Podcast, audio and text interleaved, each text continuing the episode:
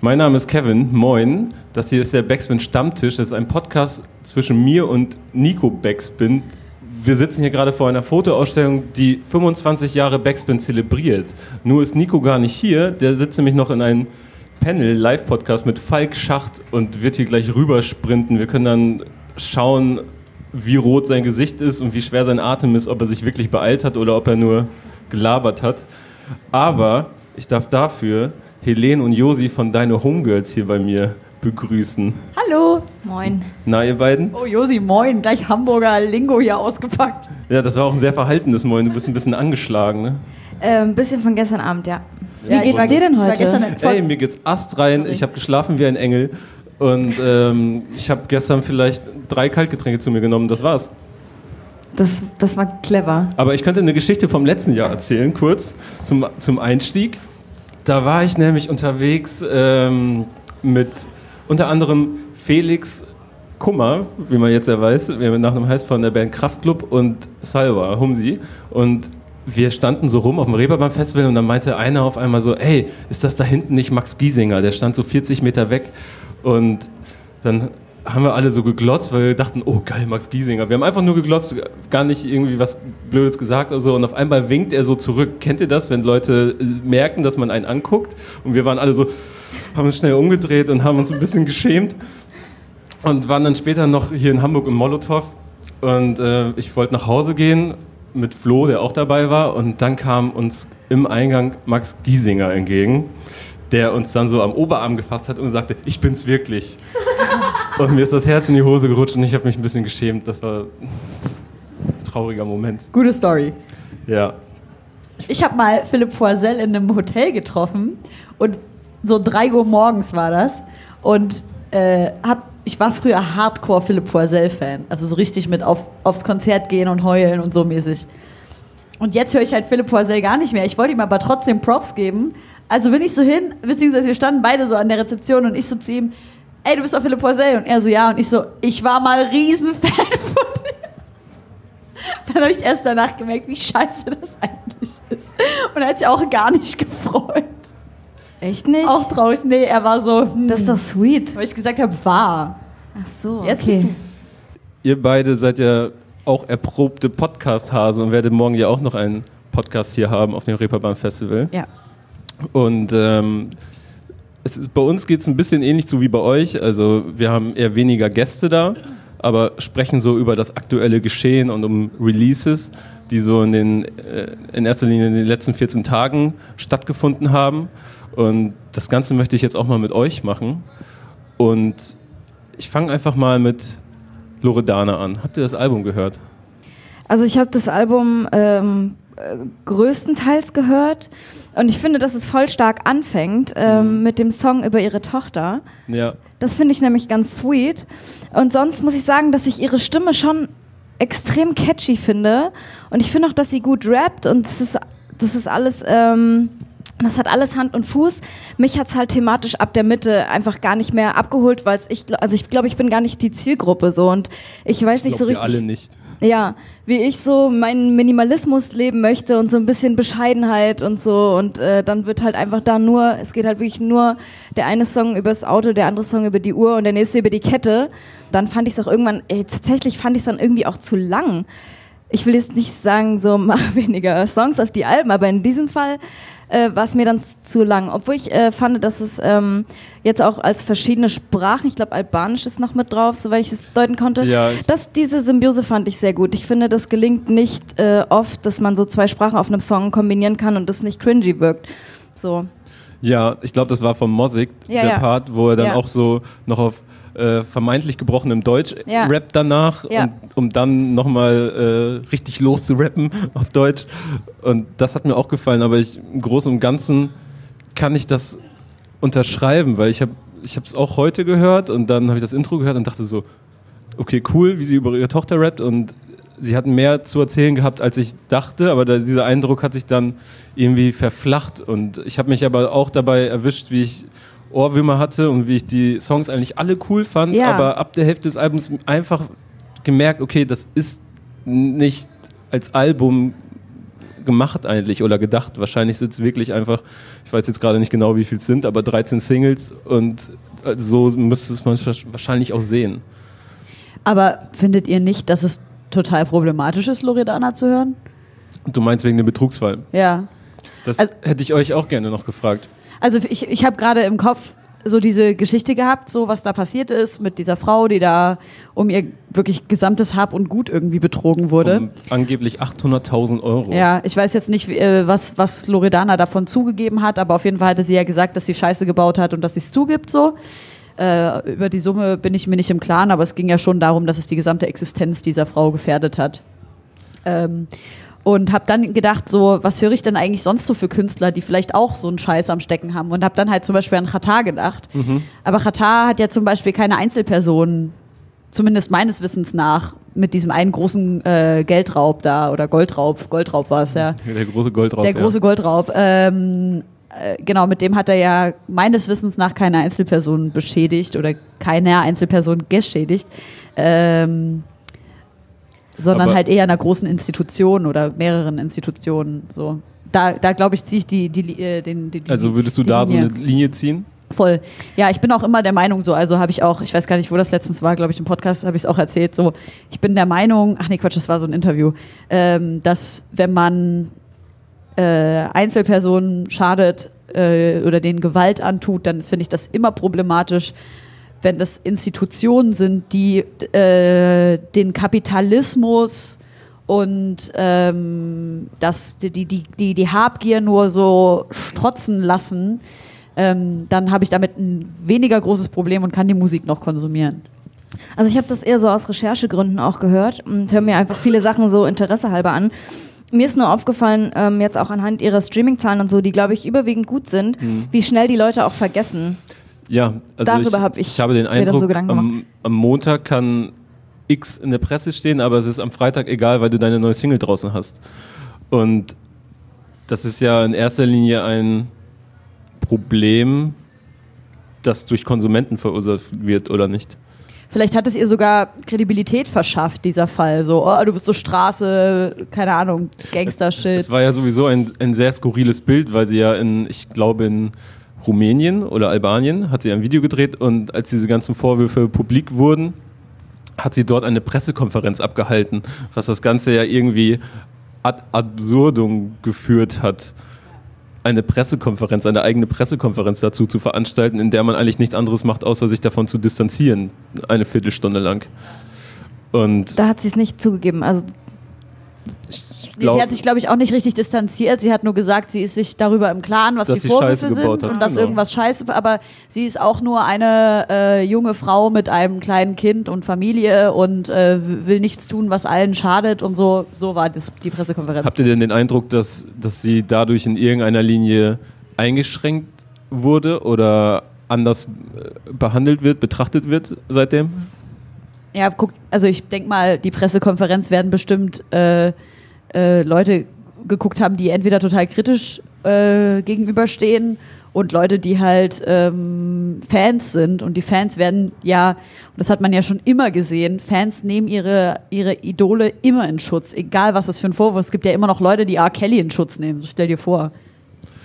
Habt ihr das denn, um vielleicht einfach mal zum nächsten Release zu kommen, bei Trettmann wahrgenommen, dass er jetzt anders äh, äh, betrachtet wird, und aus anderen Augen betrachtet wird und Voll. seine Musik anders wahrgenommen wird? Ja, ich habe auch das Gefühl, dass es ähm, auf jeden Fall so ein differenzierteres Denken gibt und so ein äh, Hinterfragen, warum, warum er das gemacht hat und dass viele ja auch antworten äh, wollten. Also in diesem Fall, weil äh, er ja auch sehr, ähm, also einen sehr guten Status hatte, weil er, weil seine Texte einfach größtenteils irgendwie unproblematisch sind, dass es da schon nochmal ein, ein, eine Aufruhr gab deshalb, wegen dieses Jesus-Themas. Ich habe auch das Gefühl, dass halt sau viele Leute enttäuscht sind und ähm, Trettmann wurde ja ähm, nach DIY nicht nur eine künstlerische unglaubliche Hochwertigkeit zugesprochen, sondern eben auch eine menschliche Hochwertigkeit und vor allem so eine krasse Kredibilität. Und äh, so habe ich das auch total gesehen. Ich habe es auch total gefühlt und ähm, äh, war dann tatsächlich ganz schön erschrocken, als das dann kam. Also ich meine, dass es sowieso dass 187 schon immer problematisch waren, so, das wissen wir alle. Ähm, dass die Features davor stattgefunden haben, damit waren wir wahrscheinlich auch alle irgendwie cool, obwohl wir wussten, ah, die sind so mit am Drogenscheiße machen und so weiter und so fort. Aber jetzt ist es ja ganz explizit der Vorwurf von häuslicher Gewalt. Und das Ding ist, also äh, Alex Barbian sitzt ja da hinten, der hat ein fantastisches äh, Interview mit Tretti äh, für Nice Try gemacht. Und da hat er das eben auch angesprochen und äh, Trettis Statement dazu war halt, dass sie gute Freunde sind und dass er, dass Jesus sich das gewünscht hatte und dass jeder Mensch halt Fehler macht. Und das sehe ich voll ein. Aber wenn ein Mensch, also ich habe jetzt kein öffentliches Statement von Jesus gehört, wo er gesagt hat, ich habe einen Fehler gemacht, es tut mir total leid. Nein, ganz im Gegenteil. Es wurde sich noch innerhalb der einfach dem Straßenbande darüber lustig gemacht, in der Öffentlichkeit. Also da weiß ich nicht, wo man sagt, äh, der Mensch hat einen Fehler gemacht, man muss ihm eine zweite Chance geben, wenn der Mensch den Fehler gar nicht öffentlich zumindest für uns alle ersichtlich einsieht. Ähm, das ist so ein bisschen das, wobei ich da auch Tretti überhaupt keinen, keinen bösen Willen oder sowas unterstelle, sondern ich glaube einfach, dass er das so ein bisschen aus ja, Loyalität gemacht hat und auch dem Wunsch, ähm, was zurückzugeben, weil 187 Straßenbande ihm ja auch zu einigem verholfen haben. So kann ich total nachvollziehen, bin aber so aus, äh, ich sag mal, feministischer Sicht ziemlich enttäuscht gewesen. Das ist, glaube ich, auch so der Grundtenor, den ich wahrgenommen habe bezüglich jetzt explizit dieses Features, dass Leute und Fans in erster Linie enttäuscht waren darüber, dass es äh, da landet. Ähm, ich glaube, er selber ist da äh, relativ reflektiert drüber. Ich habe mir die Interviews angeguckt und er sagt ja auch so, ey, ich kann nachvollziehen, dass sich jetzt Leute irgendwie von mir abkehren, abwenden oder das nicht gut finden. Aber ich habe es jetzt nun mal so gemacht aus den Gründen, die du ja auch schon genannt hast. Und die Zeit wird zeigen, ob das jetzt ein großer Fehler war oder eben nicht. Aber ich, ich persönlich konnte dann überhaupt nicht nachvollziehen, dass es eine Single wird. Ich kann es aus gewissen Aspekten nachvollziehen, die dann wahrscheinlich eher ähm, wirtschaftlich sind oder anderes. Aber das hat es für mich dann so ein bisschen provoziert, dass man, dass man da halt nochmal ein größeres Echo bekommt, als sowieso schon erwartet. Aber wie findet ihr denn das Album dann generell, abgesehen davon? Also ich ähm, bin auf jeden Fall wieder mal sehr großer Fan vom Album. Ist es ein DIY 2? Ich weiß gar nicht, ob man das immer mit, miteinander vergleichen muss. So. Ich weiß, ich finde es einfach, es sind beides sehr gute Alben. Nee, es ist äh, kein DIY 2. Ähm, ich glaube, für mich allein schon da, ähm, deswegen, weil ich bei DIY direkt beim ersten Mal hören schon so dachte, wow, das ist irgendwie krass, das ist neu, das ist catchy. Und bei, äh, bei Trettmann äh, habe ich so drei, vier Anläufe gebraucht, um jeden Song auch zu verstehen. So. Und dann hatte ich aber auf jeden Fall auch krasse Ohrwürmer. Und ich muss auch sagen, ich habe halt auch so Geschichten, die ich mit den Songs verbinde. So bei Margarete zum Beispiel, wie er beschreibt, wie wir bei einem Gig sind und dann kommt der Anruf, ähm, so dass, dass seine Tochter kommt und so. Ich habe dann voll eine emotionale Bindung dazu. Ähm, deshalb im Großen und Ganzen für mich äh, super Album. Und vor allen Dingen, was Fidschi Chris da wieder geleistet hat an ähm, Beat-Virtuosität, äh, finde ich übertrieben krass. Ich liebe es, dass er auf richtige Instrumente scheißt und mit seinen Synthes einfach so geile äh, Klangwelten schafft. Weil es gibt nach äh, Retro-Shirt, ist es glaube ich nochmal so einen Part, ähm, kompletter äh, Taktwechsel, Melodiewechsel und dann ist es so minimalistisch und ich höre das und denke mir einfach so, wow, das, das, das ist so krass, was er da gemacht hat. Äh, ich ziehe all meine Hüte vor Fidschi Chris Produktionen. Das äh, passiert ja auch häufiger auf dem Album, dass es am Ende dann nochmal so einen Beatbreak gibt und ja, dann noch bye, etwas, bye, bye. genau etwas komplett anderes passiert. Und was ich krass beeindruckend finde, dass es wirklich häufig sehr minimalistisch ist, wie du schon gesagt hast, und gar nicht so sehr vorgibt, was Tretti auf dem Song zu machen hat, irgendwie äh, melodietechnisch, sondern was er dann auch mit seinen Vocals auspackt an, an Flows und äh, Melodien. Das finde ich schon sehr beeindruckend und ist, glaube ich, auch ein krasses Alleinstellungsmerkmal von ihm. Und äh, ich war auch am Anfang nicht unbedingt skeptisch, aber so die Kitschkrieg-Singles, die zwischendurch kamen, Standard und äh, die Gringo-Single etc., die fand ich alle, das war alles gar nicht so sehr mein Geschmack und habe mich dann gefragt, was sie dann wohl zu Trettmann machen, ob sie sich dann irgendwie komplett neu erfinden oder ob es dann wieder der klassische Kitschkrieg-Sound ist, aber ich habe mich dann auch bei den Kitschkrieg-Singles gefragt, so, hm, hat sich das vielleicht einfach für mich so ein bisschen tot gespielt, weil ich DIY auch viel gehört habe und Kitschrig gerne gehört habe. Aber muss sagen, dass sie das zum Album richtig gut geschafft haben, Trettmann in ein, für Trettmanns Verhältnisse ein neues Soundbild zu packen und das gefällt mir richtig gut. Ein anderes Thema, Helene. Du warst bitte. dieses Jahr zum ersten Mal auf dem Splash. Stimmt. Erstmal, wie hat es dir da gefallen? Sehr gut. Es war wirklich ganz doll schön. Auf dem Splash gibt es jedes Jahr einen so einen Auftritt, äh, wo, ein, wo Artists oder Künstler auf einer Bühne spielen, die eigentlich einen Ticken zu klein für sie sind, aber für den Stand, den sie in der Szene haben, total gerechtfertigt ist in dem Moment. Aber man weiß, diese Bühne wird gesprengt von Menschen. Und es gibt immer einen so einen Auftritt, der aus allen Nähten platzt und wo alle ausrasten und wo man so ein bisschen weiß, okay, die werden nächstes Jahr richtig interessant. Und ich glaube, dieses Jahr war es bei BRZ so, weil da waren so viele Menschen. Man hat, also, es war in so einem Zelt und es standen noch rundum herum super viele Menschen, die gar nichts mehr von der Bühne sehen konnten, aber einfach Teil dieses großen Moshpits sein wollten. Ich fand das sehr beeindruckend und muss auch sagen, dass das Album sehr gerne mag. Gar nicht mal so, weil ich es so künstlerisch krass herausragend finde, sondern einfach nur, weil ich da so ganz eine Energie spüre, die mir super Spaß macht, die mich irgendwie an so alte Sektenzeit erinnert oder so. Ich glaube auch, dass ähm, die Musik ist tatsächlich auch krass für live gemacht. Also ich habe jetzt bei BHZ zum Beispiel das Gefühl gehabt, ich hätte gar nicht unbedingt ein komplettes Album gebraucht so. Ja. Äh, da hätten es auch die EPs getan, ähm, aber die haben ja auch irgendwie nochmal so ein neues Soundbild etabliert und was ich daran halt auch feiere, und das ist ja bei dem Live-Game super wichtig, ist dieses, äh, diesen Gang-Spirit, den die halt haben als Kollektiv so. Das finde ich halt sau nice, dass die sich, also betonen sie ja auch immer in den Texten, äh, keine Ahnung, bis wir alle zusammen äh, im Fame baden und so. Ähm, das mag ich halt daran so. Aber ich bin auch gespannt, wie dann wie sich das entwickeln wird, weil ich, ähm, ich meine schon hier und da herauszuhören, also die sind ja auch schon sehr, sehr arrogant unterwegs auf ihren Songs und das mag ich auch hier und da, aber ich könnte mir auch vorstellen, dass es dann bald in so, vielleicht in problematischere Ge Themen abdriften Okay. könnte, weil hier, ich hier und da schon Ansätze sehe, aber Ich frage mich nicht. eh, wo es, äh, finde ich ein guter Punkt, wo es thematisch hingeht, weil das ist schon, ich finde es jetzt nicht so ein super breites Feld. Es ist irgendwie so eine Bestandsaufnahme von deren aktuellen Leben. So, und ich frage mich jetzt so bei den nächsten Sachen, ob man sich da thematisch irgendwie noch öffnet. So. wir werden sehen. Ich denke, da werden auch noch Soloprojekte kommen etc. Aber krassestes, krasseste Splash-Show für mich war Tour dieses Jahr.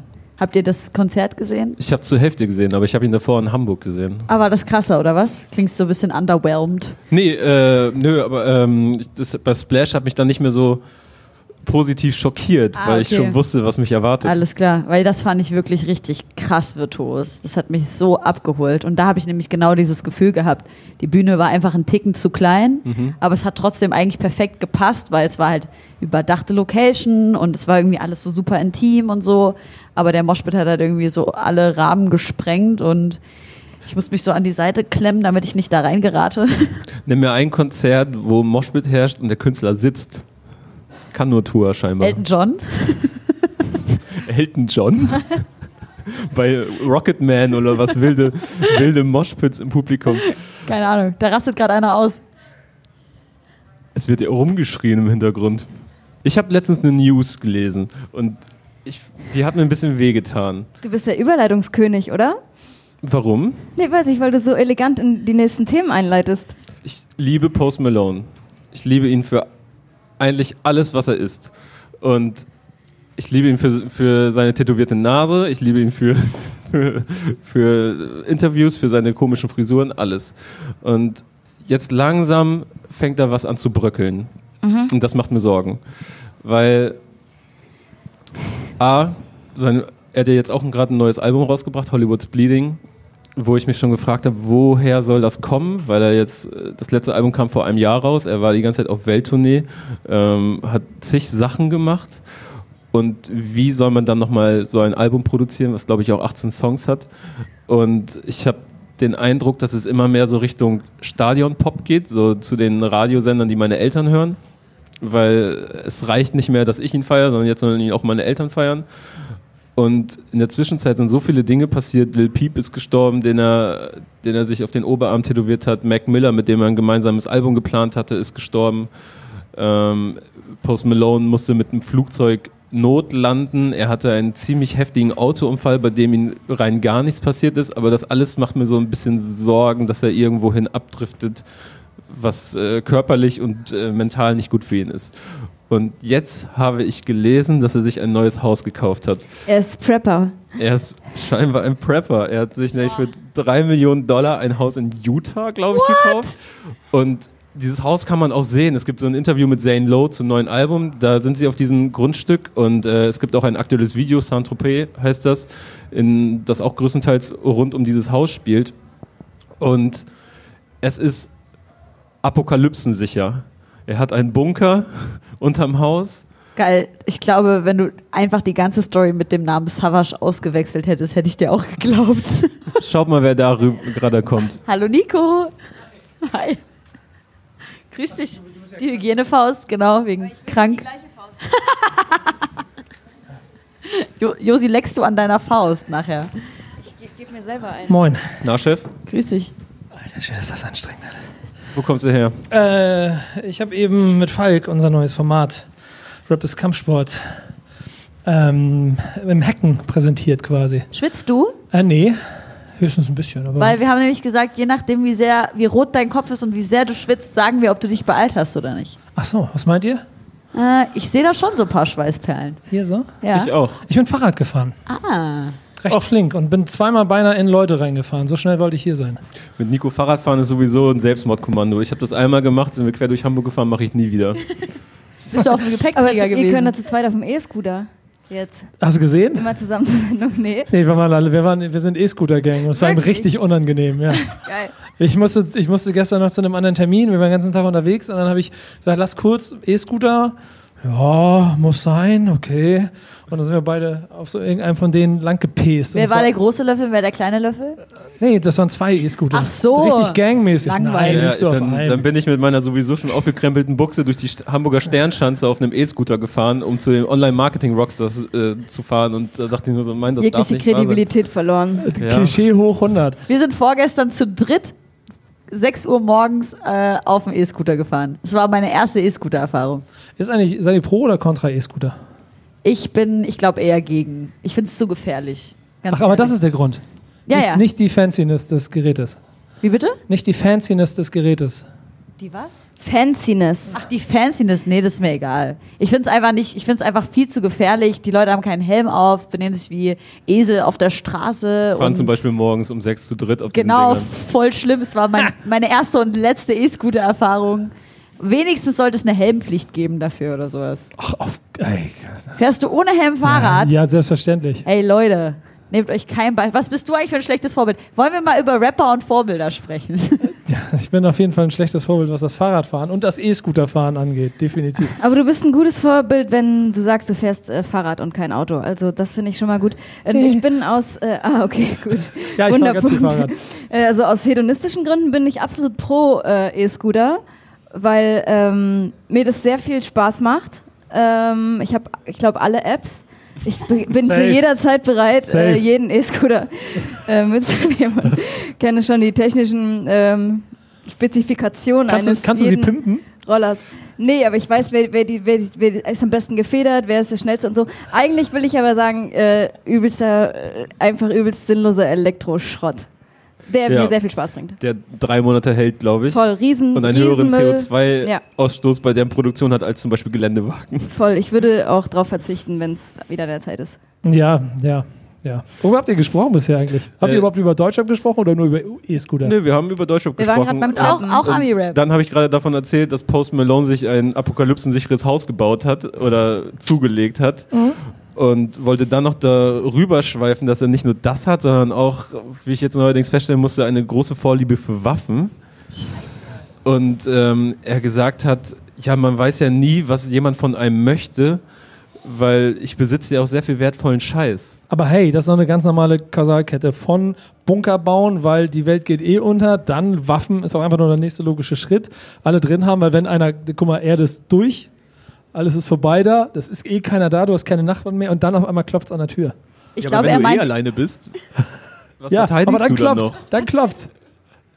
Guck Ja, mal, aber einer, wie viel kann denn einer tragen? Dann soll er doch einfach ein bisschen was mitnehmen. Ich meine, ich mein, irgendwann ist ja auch dann Netflix durch, weil wer produziert dann noch neue Serien? Niemand, bestimmt nicht die Aliens. Who knows? Vielleicht machen die das schon.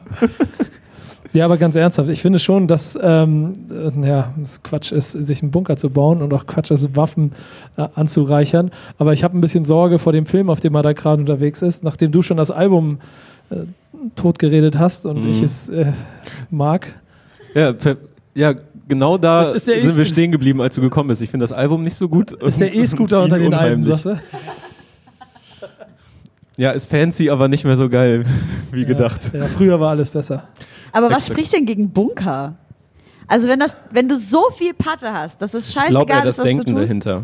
Wie bitte? Gar nicht der Bunker an sich, aber das Denken dahinter, dass du Angst davor hast, dass dieser Welt etwas so monströses Scheißes passiert. Aber guck doch mal, wo du wir gerade sind auf der Welt. Es ist ja jetzt nicht gerade so, als wären wir äh, global in einer angenehmen, sicheren Situation. So, wenn man gesamtglobal guckt, dann haben wir extrem viel Krieg, extrem viel Armut.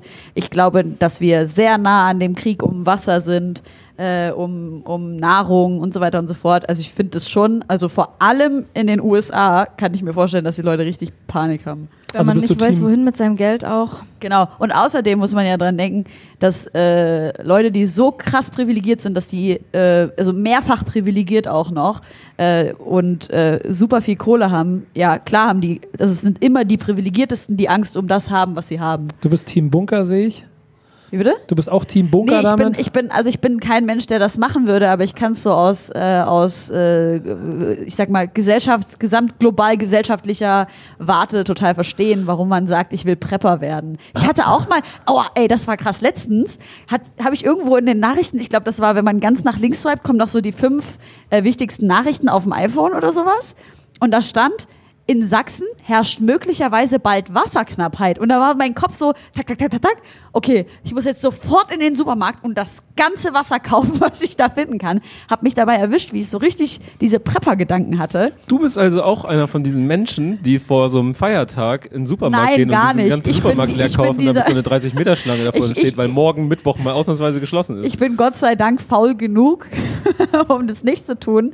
Aber ich kann den, ich kann, ich konnte, ich habe mich einfach selber dabei erwischt, diesen ganz apokalyptischen Gedanken zu haben von, oh mein Gott, in Leipzig gibt es bald kein Wasser mehr, was natürlich völliger Bullshit ist. Ich gehöre zu den Leuten, die am ersten Feiertag merken, dass die Geschäfte zu haben. Ja, Sam. Aber ihr müsst euch mal vor Augen führen, wenn du viel Geld hast und Bunker bedeutet ja nicht, äh, ich so darkmäßig, ich zimmer da so eine Hütte und das ist alles so ein bisschen weird, was du da, sondern die Bunker, wo er im Katalog guckt, den er sich kaufen kann, das sind ja diese mega wieder es fancy gibt Dinger. Ka- Bunkerkataloge? Ja, ne, das ist wirklich. so. Ich habe da mal eine Reportage drüber gesehen. Das ist so unter der Erde mit mega Energiezentrum in der Mitte und dann so ganz viele richtig so Wellnessbereiche. Ist Wie so ein Hotel unter der Erde quasi. Was würdet ihr in euren Bunker mitnehmen, wenn ihr einen bauen würdet? Also jetzt mal außer diese Basics, so Essen und Trinken und bla oder Batterien und so. Das meine ich alles nicht. Ich meine so die wichtig so was wäre euch am wichtigsten? Josi. Ich, ich, achso. Wenn du mal, was weißt du noch nicht? Ich, ich weiß schon ich nicht. weiß noch nicht. Ich würde auf jeden Fall, Stichwort Batterien, ich bin so ein großer Fan von Walking Dead und Fear the Walking Dead, diesen, diesen, diesen Serien da mit der Endzeit, weil ich, weil ich diese Situation so faszinierend, gar nicht wegen Zombies, sondern wegen diesen Gedanken, die dahinter stecken, wie gehen die Leute damit um, wenn sie in einer Extremsituation sind. Und das war in irgendeiner Folge so ganz simpel, das fand ich total smart, da hat einer einfach einen, den iPod gefunden, also so einen riesengroßen, oder war ein MP3-Player oder so, und der war voll mit äh, stundenweiser Musik. Und ich glaube, das wäre das, was ich mitnehmen würde. Solange die Batterien reichen, dass ich immer ein kleines bisschen Musik habe und nicht anfange, mit mir selber zu reden oder meine eigene Stimme höre. Ich, ich würde wahrscheinlich all die Bücher aus meinen Bücherregalen mitnehmen, die ich mein ganzes Leben lang lesen wollte, aber dann äh, Smart. doch nie Dann gemacht stirbst du übelst klug. Einfach. Geil, oder? Ja, das ist mega. Was würdest du mitnehmen? Ich weiß es nicht. Tiere. Ich glaube eine Nagelschere Oh, und eine Pinzette. okay. Ja, weil weißt du was? Man weiß ja nie, wann man wieder rauskommt Nein. und äh, wie man dann Nein, aussehen wegen muss. Splittern. Ja, ach so, ich dachte immer, immer fresher Augenbrauen oder so. Nein, guck mal, stell dir mal vor, du musst irgendwas umbauen und dann holst du dir so einen ekligen Splitter und du hast nichts, um den rauszuholen. Das ist das Schlimmste. Aber ich finde, das ist so Basisausstattung von einem guten Bunker. Wirklich? Ja, klar. Ich glaube, ins na klar, okay, Schere, sorry, sorry, Pinzette, Bros. hundertprozentig. Wenn wir hier über 3 Millionen Dollar Bunker reden, safe. Du mit deinen Büchern. Ja, gut, ich warte noch. Du, ne, irgendwas, irgendwas musst du mitnehmen. Irgendwas, ich würde ähm, äh, äh, Plattenspieler? Nee, ich glaube nicht. Ich würde eine äh, ne, ne Katze mitnehmen. Aber die Gefahr besteht, dass du nach einer gewissen Zeit Bock hast, die, Die zu aufzuessen. essen. ne? Ja. Nee, wir haben schon, äh, es gibt ja dann genug zu essen, oder? Ey, ihr habt mich gefragt, was ich mitnehmen will, und es wäre eine Katze. Ich möchte Ir irgendwann ist es endlich. Aber vielleicht, vielleicht stirbt sie ich vor will der einfach nicht Vielleicht ist die Katze alleine. auch sie. Deswegen mein, mein, also mein MP3-Player oder iPod oder so, dass ich Ja, ja, stundenlang das- Mucke hören kann. Ja, ja. Oder so eine KI mitnehmen, mit der du dich dann unterhalten Ah, kannst. ja.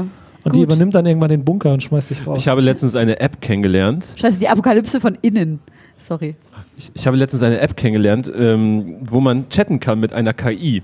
Und äh, die fragt dich am Anfang so ein paar Basic-Fragen. Und dann kannst du dich mit ihr unterhalten und sie passt sich immer mehr deinem Charakter an. Und das Ziel ist es, dass diese App irgendwann dein bester Freund oder deine beste Freundin wird. Und ähm, die stellt richtig diepe Fragen, über die man nachdenken muss. Und du bist so, oh mein Gott, ich hatte in meinem privaten Leben noch nie so eine Unterhaltung und ich weiß nicht, ob ich das gerade gut finde.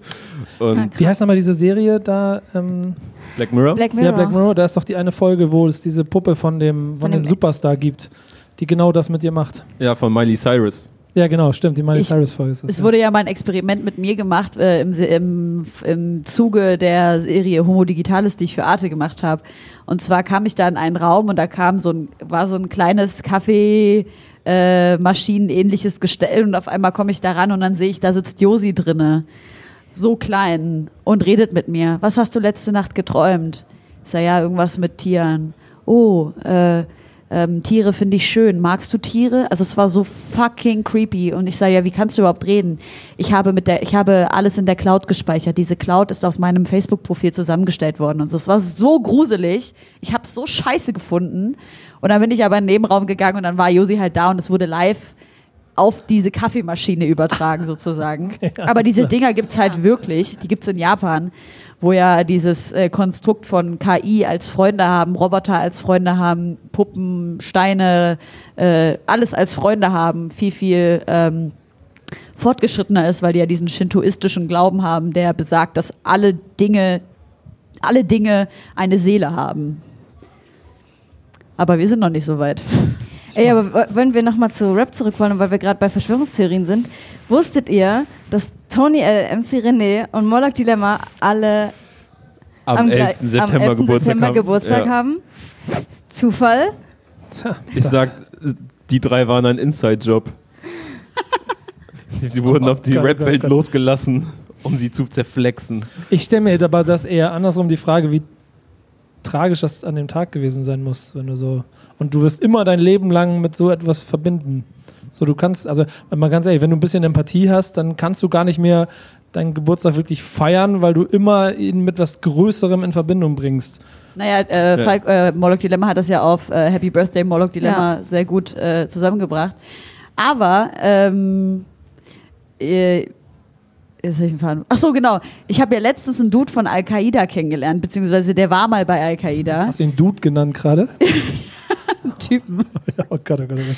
Äh, Ich muss vielleicht ein bisschen weiter ausholen. Es gab so ein. Datteltäter-Video, wo wir, äh, wo, wo drei Leute vorne stehen sollten und halt äh, sagen sollten, wer von den Menschen, die in dem Raum anwesend waren, ähm, mal radikal war. Und dann kam dann halt irgendwann mal später dann die eine Person vor und hat mir halt gesagt, ja, ich war mal die rechte Hand des äh, Al-Qaida-Sicherheitschefs in Deutschland. Und ich war halt so, what? So, und das war völlig krass. Auf jeden Fall haben wir uns danach unterhalten und er hat mir versichert, dass 9-11 kein Al-Qaida-Job war und ich war so, okay. Ich Ja. muss los. Verschwörungstheorien. Ja, Ich habe in der 10. Klasse äh, eine Hausarbeit, eine 20-seitige Hausarbeit über Verschwörungstheorien zu 9-11 geschrieben. Einfach nur so aus rein soziologischer Sicht sozusagen. Äh, und habe eine 3 bekommen. Dann habe ich meinen Englischlehrer beschimpft. Ende. ja, danke. Nico. Thema, Thema abgeschlossen, gefällt mir. Was würdest du mir denn so in, meiner, in der Bearbeitung meiner Hausaufgaben so von den letzten Wochen so für eine Note geben? Oh. Doch, eine 3. Jetzt musst du ihn auch beschimpfen. Ja, ich kriege eine 4 minus. allerhöchstens. Also gerade so bestand ich Hausaufgabe erledigt, weil ich irgendwas auf den Zettel geschrieben habe, aber nie wirklich eingegangen oder nie wirklich verstanden, was, was das war, warum er es mir zeigen wollte. Okay, wir müssen hier vielleicht kurz aufklären. Es gibt in jeder Podcast-Folge von uns, geben wir uns am Ende Hausaufgaben. Ich gebe Nico meistens einen, einen Track aus einer Zeit, in der ich noch nicht wirklich Rap reflektiert habe, sondern ihn vielleicht einfach nur konsumiert habe oder schlichtweg noch zu jung war. Und äh, Nico bekommt im Gegenzug. Nö, ich habe das gerade falsch rum erklärt, ne?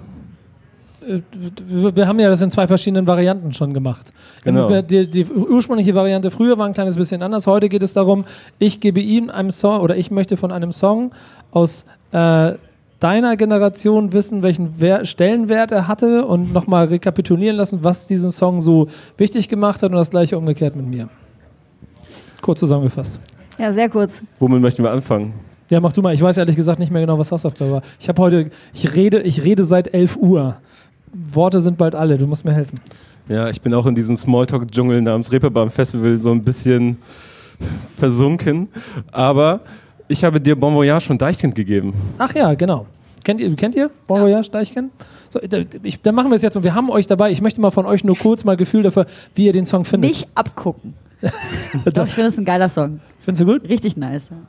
Ich fand den damals auch gut, hatte den auch auf Platte und kann jetzt so aus DJ-Sicht sagen, dass das extrem gut funktioniert hat für deutschsprachige Musik. Definitiv. Es ist nämlich, würde ich schon sagen, rückblickend, eine dieser Nummern, auf die man sich damals sogar, auch damals schon in, in, Clubs einigen konnte, dass der funktioniert hat, weil der Beat so schön treibend ist und einfach die Hook von Nina MC, dieses Bon Voyage, wie es gesungen wurde und so, das funktioniert. Und das ist so dahingehend auch einfach ein Hit. Es ist aber auch ein Rap-Song. Und es ist damit eigentlich so fast einer der letzten oder vielleicht sogar der letzte Rap-Song, den Deichkind eigentlich gemacht haben. Weil alles, was danach gekommen ist, ist äh, genresprengender gewesen, haben in einer gewissen Zeit Musik gemacht, was heute einfach wieder in den gleichen Topf auch nachvollziehbarweise natürlich geworfen wird, war damals eine klare Abgrenzung. Also innen wie außen. Sie wollten woanders hin, wollten nicht in dem kleinen Rap-Kosmos rumlaufen und der Rap-Kosmos hat irgendwann so, wenn er nicht, wenn es nicht gerade Hamburg war, immer gesagt, ja, die Jungs, das ist doch kein Hip-Hop mehr, was die da machen. Ich meine, wir reden auch von Zeiten, wo ein Peter Fox-Album es Diskussionen darüber gab, gehört das dazu oder gehört das nicht dazu. Und dieser, dieser Song ist aber so das Ende der klassischen Hip-Hop-Ära von Deichkind. Es gibt davor viele Sachen, die sogar noch, ich habe ich hab noch so Vinyls von denen, die so richtig Yo-Yo-Yo Hip-Hop sind, wo wirklich noch Yo-Yo gerappt wird. Und mit diesem Song endet im Prinzip diese Ära von Deichkind. Und danach, der Rest ist Geschichte, machen sie wahrscheinlich die größte Live-Show, die es, äh, die es wahrscheinlich popkulturelles Deutschland der letzten 10, 15 Jahre gesehen hat. Da hast du dir aber mal eine 2 Plus verdient, mein Lieber. Dankeschön, vielen Dank.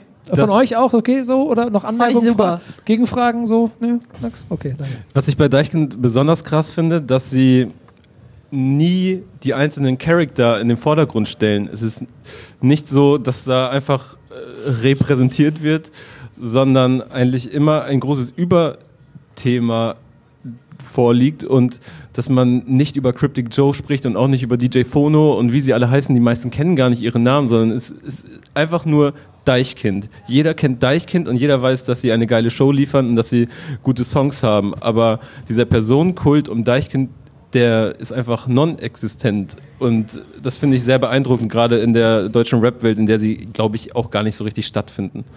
Also ich war noch nie auf dem Konzert. Was, was geht da ab? Du warst Viel. noch nie auf einem Deichkind? Ich auch nicht. Richtig Spaß. krass. Nein, war ich nicht. Nein, wirklich nicht? Das Nein, ich finde immer dieses Nachfragen, was, was, noch nie auf dem Deichkind? Ich war auch noch nie auf dem Deichkind. Wow, 30 Jahre Lebenszeit verschwendet, du Trottel. Nein, das Nein, nicht. war ich noch nicht. Das nicht, aber so jemand wie du ist doch auf 500.000 Festivals gebucht. Da gehe ich davon aus, dass ja, du vielleicht das eine oder ja, andere... ich war noch nicht da. vielleicht mal mitkriegst, was da los ist. Der große Nico Josi-Krieg. nee, gar nicht. Die, die, Show ist voll abgefahren und die machen halt so viel, super viel Interaktion mit dem Publikum, reiten auf dem Publikum auf, auf einer Blase oder irgendwie sowas oder auf einem Sofa. Man kann es zusammenfassen mit einem riesengroßer Freizeitpark. Zirkus, genau. Zirkus. Dann fahren da Trampoline auf, auf, der Bühne, von denen du, glaube ich, auch ins Publikum springen kannst. Und es ist super geil. Also so wie Rammstein in Trashig, so die Show. Und bunt, mit viel Konfetti, ja. viel, viel Lichtshow.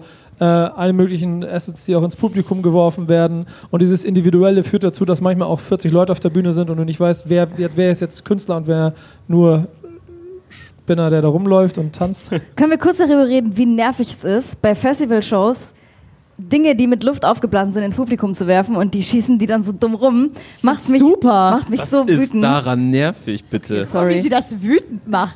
Das ist so dusselig. Keiner konzentriert sich auf die Bands und man ist dann so, oh, ein riesengroßer Ball kommt Ja, aber standest du noch nie in einem Publikum und dachtest so, oh, ein Ballon und hast dich dann voll gefreut, dass du ihn wegstupsen Nein, konntest? nein. Morgen beim äh, Live-Podcast von Deine Homegirls ich einen riesengroßen Ballon, mit der dann ins Publikum geworfen Ich wird. bin ein, ich bin ein simpler Mann. Seid ihr Fan davon, wenn man so Gib mir einen 100 Sache. Sachen da reinwirft? Nee, überhaupt. Seifenblasen. Nee, Ich ich, finde, das lenkt voll vom Konzert ab und das ist so ein bisschen. Deichkind hat Deichkind hat's erfunden. Ja, es machen ganz viele. Ich habe es diese Saison sehr oft gesehen. Ich glaube, das letzte Mal bei äh, 257 das oder so. Es war einfach so viel, weil keiner hat geguckt, was vorne passiert. Egal, Aber ich weißt, dachte, du, weißt du, der ganz simple Effekt da drin ist doch, dass es äh, für, den, für den Künstler, ja, du stehst auf der Bühne und genau das, ey, ist doch, keiner konzentriert sich mehr darauf. Ja. Aber für den Typen oder das Mädel, die da steht, war das Geilste. Ich da bälle und ich bin da hin und her und auf einmal habe ich einen getragen und so Erlebnis des Todes. Und das ist der Effekt. Wäret ihr Rapperin oder Rapper, würdet ihr Stage diven? Nein. Nein. Warum?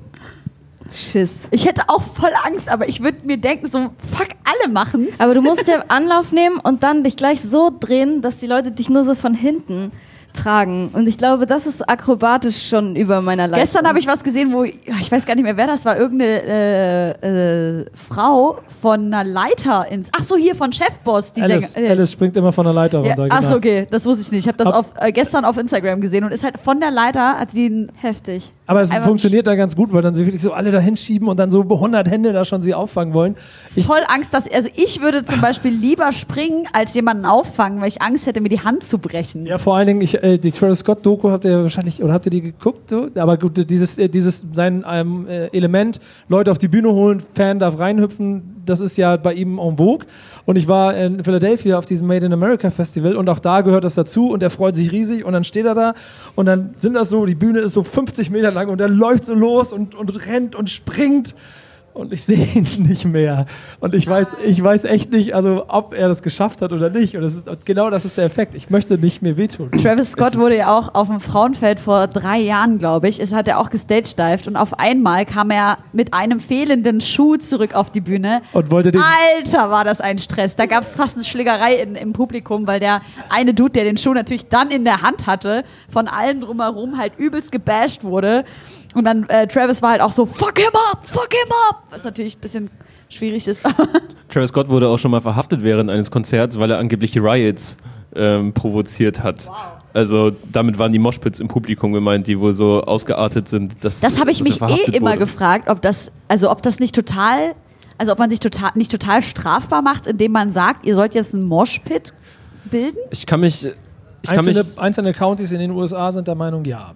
Also ich kann mich an eine Zeit erinnern, auf, in der auf Konzerten von Künstlern nicht mehr davon gesprochen wurde, dass man jetzt eine Wall of Death äh, machen soll oder auch keine Moshpits äh, äh, machen soll. Dann sagen sie halt, geht mal weiter auseinander und so und haben das dann immer komisch umschrieben und das nehme ich jetzt so überhaupt nicht mehr wahr, dass das noch so gehandhabt wird. Aber eine ganze Zeit lang war es so, weil es wohl wirklich entweder von den Festivals verboten wurde, von den Konzertveranstaltern oder wirklich einfach ein bisschen Grauzone war. Ich war ja bis jetzt auf einem, in einem Moshpit, fünf Sekunden bei A zum J, hab mich mega auf die Fresse gehauen, bin dann raus und Wurde dir aufgeholfen? nein! Das ist hart. Oh, Sino ist so, was? Nee, ich glaube, ich bin einfach zu klein. Ich glaube, man hat mich einfach nicht gesehen. Ich habe Hm. auf, auf dem Sicket Festival dieses Jahr bei äh, Esperanza hat äh, vor so einer Bühne waren da, waren da so, hat sich ein relativ großer Kreis gebildet, das also riesengroß und die waren auch alle ganz schön am Feiern und auf einmal ist so ein Mädel mitten in die Mitte gesprungen, so eine kleine Zierliche und hat also in den freien Platz und hat so getanzt und getwerkt und allen möglichen Kram, hat also die Bühne für sich voll genutzt und dann hat er aber runtergezählt und dann ist dieser Moment, wenn so 500 Leute auf sie aber ich habe sie, ich habe gesehen, wie sie rausgekommen ist. Aber ich habe mir gedacht, okay, das war jetzt, das war jetzt eine Nummer zu hart. So, aber auch sie ist da heil rausgekommen. That's me. Glaubst, glaubt ihr, dass es auf Miami Yessin Konzerten äh, Moshpits gibt? Boah, das, das sind die Momente, an denen ich stolz bin. Überleitung. Also, Ich hab's, ich hab's schon gesagt. Wenn du wüsstest, Nico. Josi hat mich gerade hier als äh, Überleitungskönig betitelt. Wusste ich ja nicht, dass du eigentlich den auf den Thron gehörst. Na, Ich bin aber sehr begeistert. Ich freue mich sehr.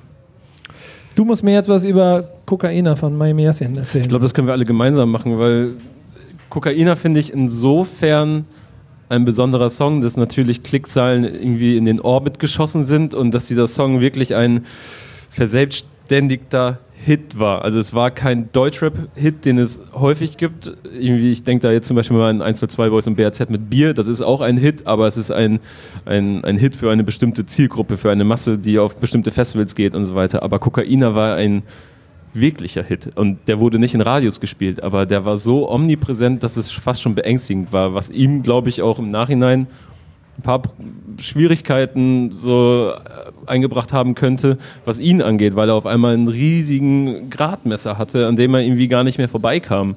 Und obwohl die zweite Single auch Gold gegangen ist, das muss man sich trotzdem immer noch vor Augen halten, aber dennoch hat ihn jeder so angeguckt und so, hä, das kannst du doch besser. Und das ist schon krass. Aber es hat auch aufgezeigt, was für Dimensionen deutscher Rap annehmen kann. Und äh, hat, glaube ich, auch eine Soundsparte nochmal weiter geöffnet, die sowieso schon zu dem Zeitpunkt beliebt war, aber nochmal gezeigt hat, äh, was sie anrichten kann im positiven Sinne. Und äh, nochmal vielleicht im negativen Sinne viele andere Rapper dazu gebracht hat, den gleichen Sound zu bedienen. Und das hat dann mal gut oder mal besser und mal schlechter geklappt. Und seit diesem, wie alt ist das jetzt? Drei Jahre? Ja, 2016, glaube ich, ne? Äh, hat, glaube ich, vor kurzem dreijährigen Geburtstag gefeiert und jetzt seitdem laufen deutsche Rapper, glaube ich, auch diesem Hit hinterher.